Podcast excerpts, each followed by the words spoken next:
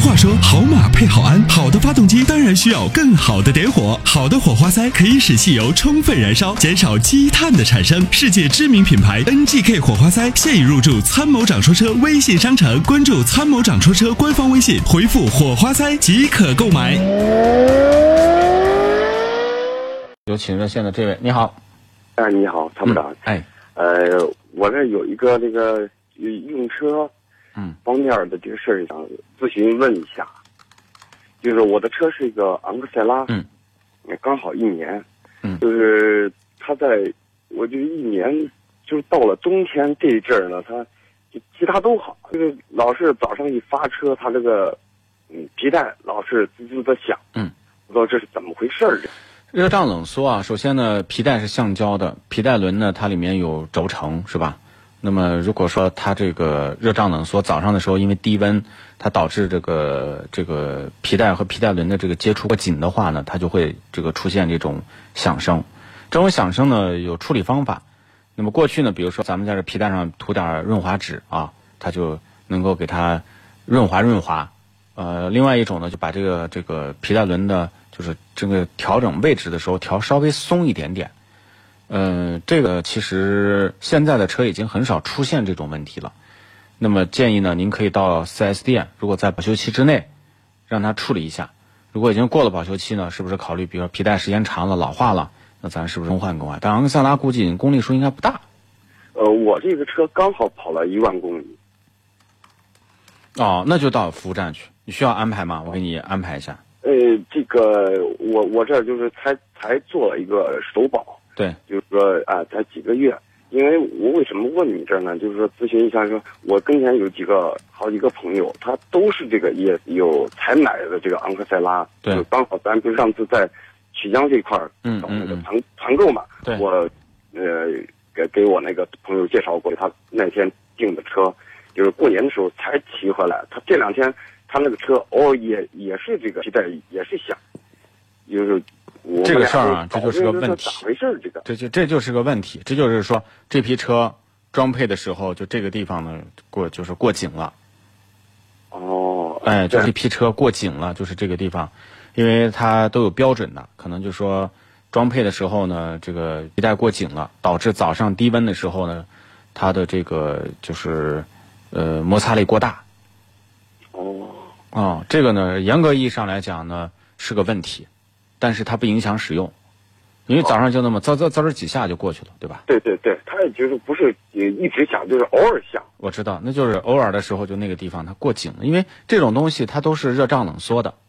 哦，是哎、它要考虑到温度过高了以后皮带松了怎么办，还要考虑到低温情况下，这个东西呢，啊、是不是这个这个呃过紧的时候呢，这个力度刚好合适，所以这个是要反复的要调的。哦，还有一个啊，他们让我再问一下，就是说我这个车一年，就是上次我在咱的车品购买的那个，就是那个什么全能卫士，嗯，就是说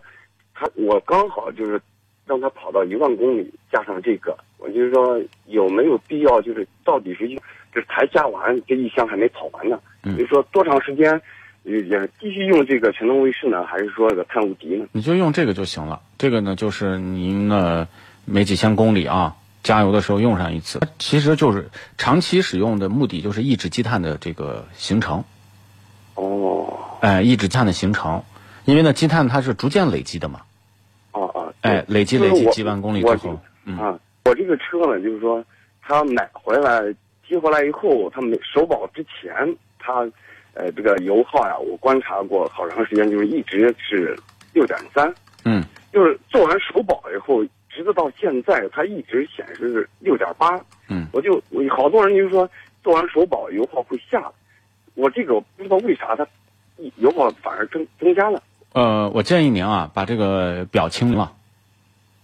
哦清零了，清零了以后再开上一段时间再试。哦，是这样。对，清零了，就是那个东西只做参考，不不是一个就是百分之百准确的，哦，准确率也不是很高。我啊，我自己试过，就是加满一箱油，基本上就是个拿现在这个价格来说，就是二百七左右。嗯，它就是能这一箱加满枪，它能跑到个六百公里。嗯，哎，就是这样。还有一个问题就是说，我这个呃，昂克赛拉它是一个呃，就是手手自一体。我我平时有个习惯，就是我也不知道这个习惯好不好，就是只要上高速，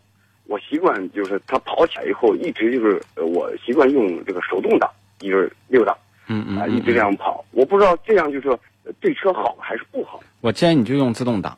为什么呢？你用手动模式有时候忘忘记换挡，容易特别容易忘记换挡。哦，是我我我不知道怎么回事，就养成这个习惯，只一到高速，我就好像听过哪个主持人说过，就是说，呃，高速其实跑起来以后，你一直用这个六档跑，呃，你也和自动挡是一样，但是这样对变速箱好，我就是嗨像慢慢的养成了这种习惯。我我跟你讲啊，这个啊我开的车很多，开过无数的车，各种车我都数不清楚。就是所有的车呢，越造越简单，就是对人越来越方便。嗯因为呢，它的电脑系统会越来越智能，越来越优化，对吧？比如说现在呢，自动挡它其实就有一个电脑，它来判断自动来判断这个发动机的转速和此时你的负荷，然后来调整这个变速箱的档位。它的目的呢，就是解放人的这个双手和大脑，因为这个用机器用用用用电脑就可以代替。那么，如果我们把它的便利性放弃掉了，我们手动来操作是能获得一定的驾驶乐趣，但是会增加你的操作负担。另外，人脑未必比电脑更懂你的变速箱，尤其像昂克赛拉这个这个调教，我是去过这个马自达总部的，那么我也是这个也是了解到了它整个整个制造的过程和这个就是他们的设计的思路。其实这套变速箱的这个调教的逻辑是在这个同排量、同配置的变速箱当中，换挡的顺畅度和这个整个的匹配，我认为是最好的。